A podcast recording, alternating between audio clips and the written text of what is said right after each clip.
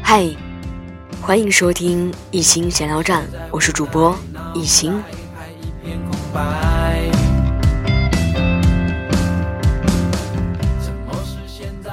深夜的这个时候，你休息了吗？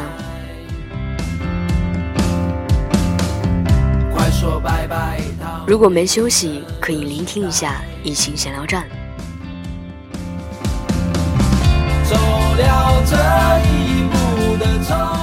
还记得我在二月十四号做出的那一档节目吗？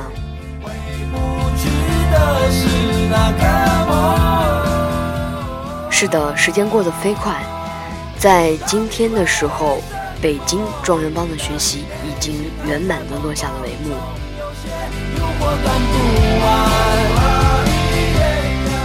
这三天当中，我们经历了很多。我觉得不光是孩子们，包括我们这些成年人，依然是经历了很多的东西。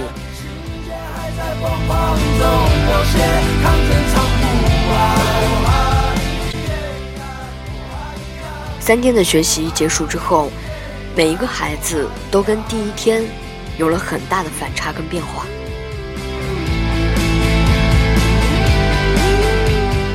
我觉得像奇迹一般，这是我眼睛可以看到的真实。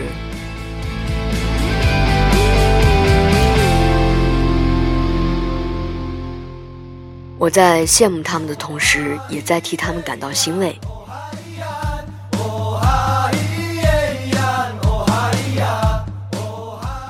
这三天好像一眨眼就过去了，强度很大，信息量很多，孩子们和我们都觉得很累，但是累的有收获就很值得。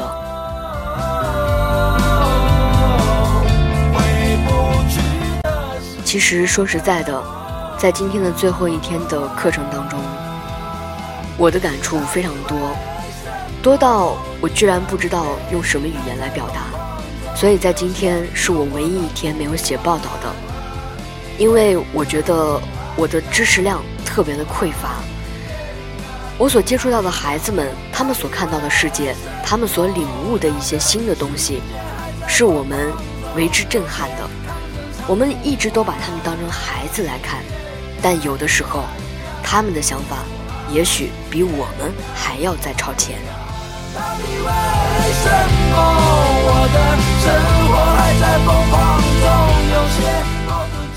第一天的学习，我们是跟着清华状元陈雨桐老师一起学习了自我超越。对呀，自我超越只有四个字，但是做起来却非常的难。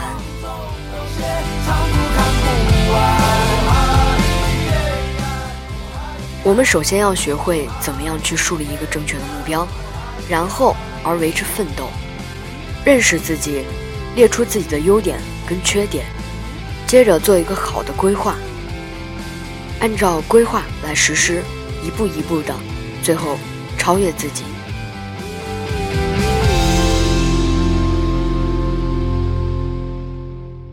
当雨桐老师讲到有一次他在登泰山的经历。和他蹦极的经历的时候，我觉得这就算上是一种自我突破。原本他不愿意去做和不敢去做的事情，在那一天他都做到了。在曾经放弃过了之后，再去坚持把它做出来，这一种体验跟收获是特别特别不一样的。谁在无奈，脑袋还一片空白。孩子们听到他们的这些经历，其实给他们的触动也是挺大的。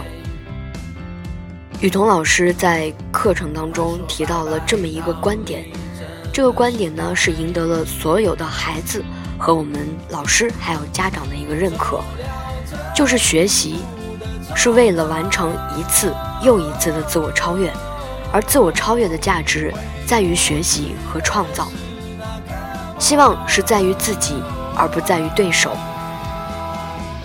雨桐老师也希望那天在场的每一位同学都可以以北大、清华为纲，以状元为目，对比自我，认识自我，然后超越自我。我们就应该像北大人一样疯狂，像清华人一样傻瓜，然后做着自己觉得对的事儿，做出最好的自己。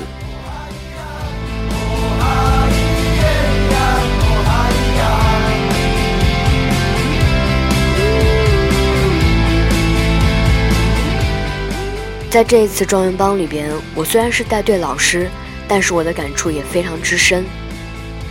二月十四号，我们到达北京的时候，我们南宁队的一位小学员跟我说了一个让我觉得挺幸运的事情。虽然这次我是带队老师，但是我对同学们还并不是特别的熟悉。我带队的当中有一个男生，他非常腼腆。所以我就试图在跟他聊天，我想让他可以放松那个警惕，可以不要在我的跟前那么拘束。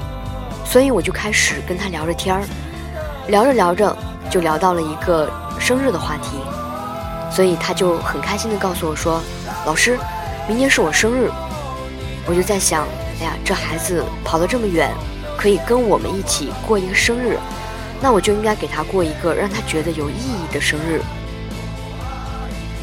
等到达北京状元帮这边，跟老师对接上了之后，我把这个信息反馈给了咱们总部的状元帮老师。所以我就在跟老师讲说：“我说，呃，这个同学是生日，那么我想给他过一个有意义的生日，但是我不知道该怎么样让他觉得有意义。”这时候总部老师告诉我说：“放心吧，我们会让他过得很有意义。”所以。在这次状元帮当中，这位同学真的是过到了一个非常特别的生日。老师们为他送上了一本带有北大校徽的这么一本笔记本，同时呢，他还获得了一个生日特权，就是可以请自己喜欢的状元帮导师为自己在笔记本上留下寄语。就在这个时候。没想到，所有的状元帮导师都为这个孩子留下了寄语，上面都是状元帮的哥哥姐姐们对这位同学的一种寄托。于是，我相信这一次的生日一定是他这一生当中过得最有意义的，也是过得最有价值的一次生日。我真的希望这位同学可以带着状元帮的哥哥姐姐们对他的一种希望，继续让自己努力下去。努力的成为他想成为的人。画面打开，大山大海，谁准备来买？谁在无奈，脑袋还一片空白？这次的状元帮学习还非常有意思。我们除了有自己本土的状元之外，还有一位洋状元，也就是来自意大利的 Sam 老师。跟孩子们一起度过。说实在的，那天下午的课程对于我来说是非常难熬的，因为我根本就是一个音盲，我完全听不懂 Sam 老师在讲什么。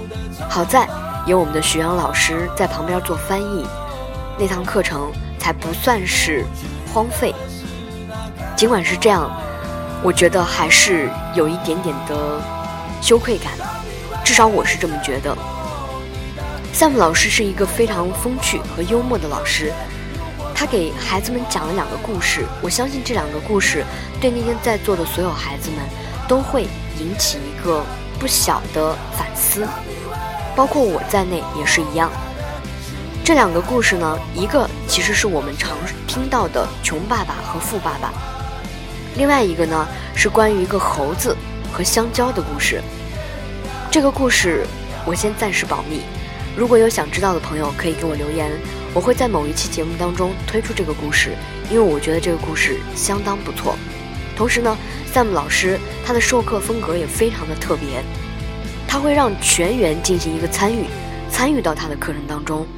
他给孩子们设计了一个情景，让孩子们用英语来模拟这个情景进行演练。其实，课堂的气氛是非常的热烈，也非常的幽默搞笑的。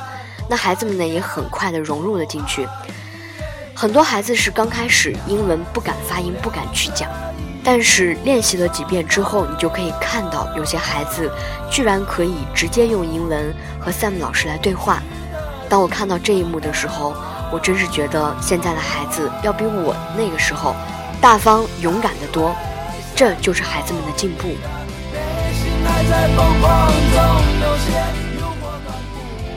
轻松有趣的课程很快就结束，接下来我们更加震撼的就是听到了皇冠老师带给大家的北大精神和北大历史的课程。我第一次见皇冠老师呢，是在南宁，当时他来了我们南宁授课。因为我当时是参加其他的课程，所以我并没有在南宁一睹皇冠老师的风采。那这次来到呃北京，听到皇冠老师的课程之后，我真的是感受到了一个不是北大人，却浑身都散发着北大精神的青少年的课程。我是那天晚上才知道，皇冠老师是一个非常年轻的老师，他只比我的弟弟大两岁，而一个比我弟弟大两岁的孩子，啊，我可以这么说，他却可以站到台上，讲出不一样的北大，不一样的精神，让我为之感动和震撼。他虽然不是北大人，却深层透彻地了解着北大精神。他不是北大人，却风趣幽默地讲解着一个不一样的北大故事。他告诉每一位同学，都应该肩负天下，敢为人先，用最朴素的生活完成最遥远的梦想。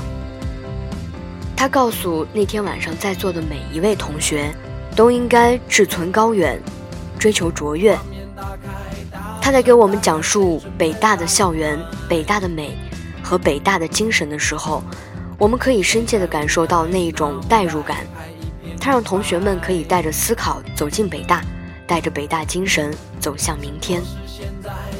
是啊，就在第二天，我们真正的看到北大的时候，我们就会想起皇冠老师在前一天晚上给我们提前做了一个北大游学的预习。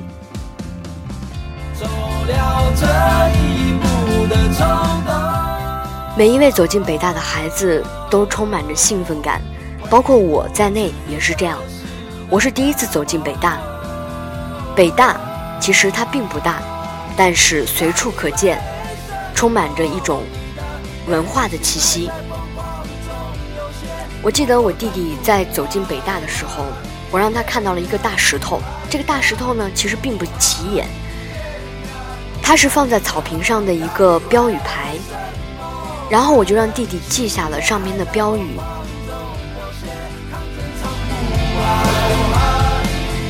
说到这儿的时候，我相信很多朋友们都比较好奇，北大的这一块放在草地上的温馨提示的标语到底是什么？其实说实在的，我第一眼看到这个标语的时候，我就感受到了，它是打文字里边散发着文艺气息的一段标语。这个标语是这样写的：“花草园中笑，园外观其貌。”怎么样？是不是特别有文艺范儿？至少我让弟弟把这句标语记下来，因为我觉得在以后的作文也好，考试当中，这句说不定他就能用得上。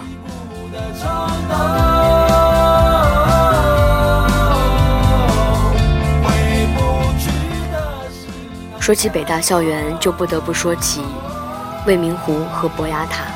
没错，这两个标志性的建筑物给我们带来了一种宁静的感觉。未名湖的周边放设了很多的板凳儿，我就跟弟弟讲，我说，如果有一天你觉得很心烦、很心累，哪怕你什么都不做，你要是坐在这个板凳上，眼睛看着未名湖，背后靠着博雅塔。静静的思考，或者是没有什么想法的发呆，都是一种特别好的享受。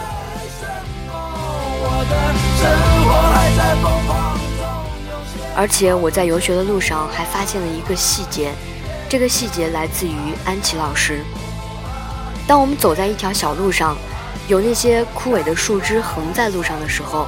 安琪老师会俯下身去，用手把这些树枝给拿到路边，也会把一些石头从道路上清开。看到这一个小细节，我不知道用什么言语去表达我的心理想法，我只是知道，我看到了这个动作，让我感到了一种温馨，让我感到了一种敬佩。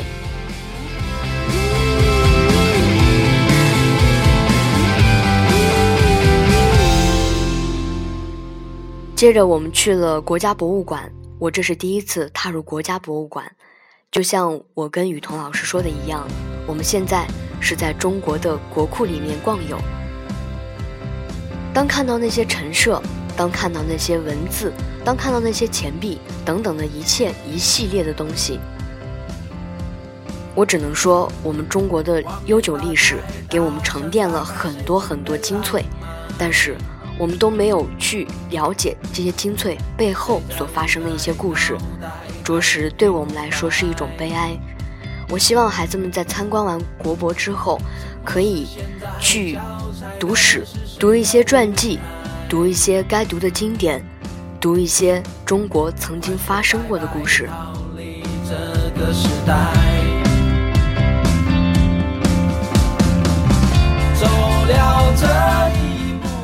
在晚上的时候，我们继续打起了十二分的精神，和金星老师一起在学习着时间管理和自我规划。这个对孩子们来说太重要了，就像我小的时候一样。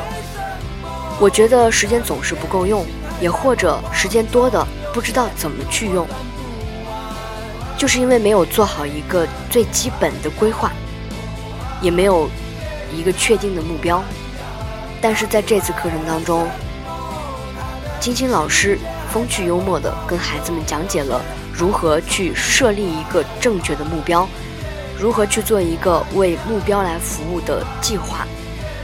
同时，当你的心理发生变化的时候，应该怎么样去调节，让你达到一个压力平衡、压力适度。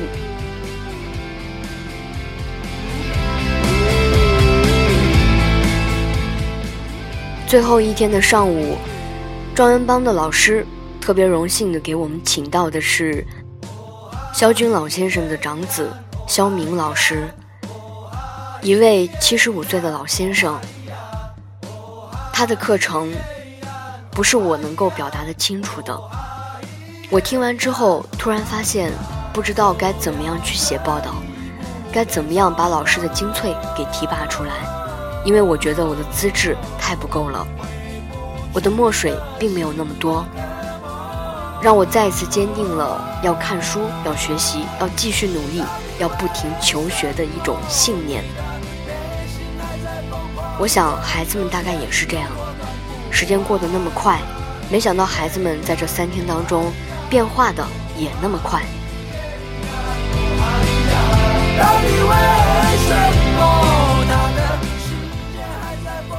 下午的时候，每一个孩子再次上台做了一个三天的总结。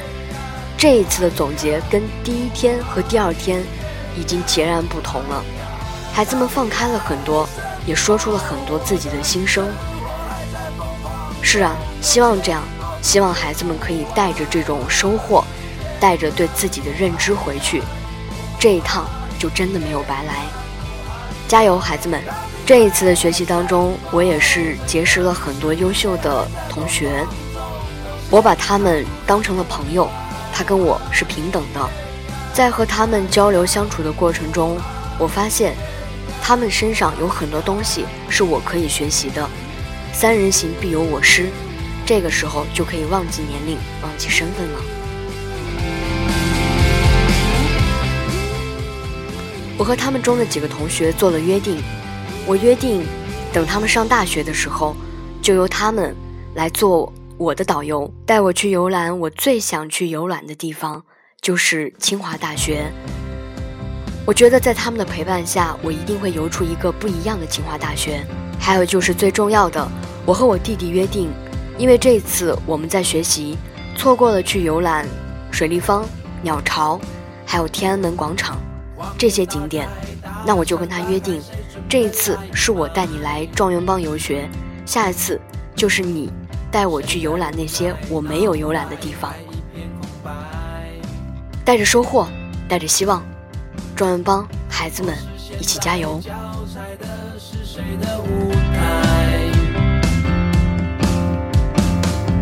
快说拜拜，逃离这个时代。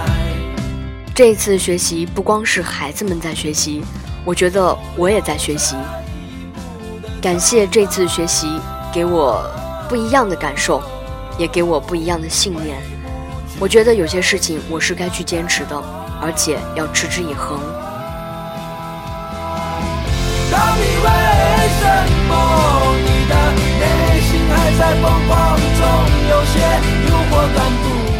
三天的时间太快，很多孩子们可能跟我一样，有点恋恋不舍。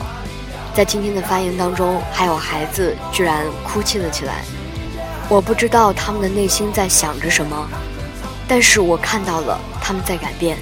改变自己是很痛的，但是他们已经勇敢的在开始迈出改变的第一步了。好了，三天的时间，我们有欢乐，有痛苦，有改变，有进步，有失落，也有希望。让我们一起加油！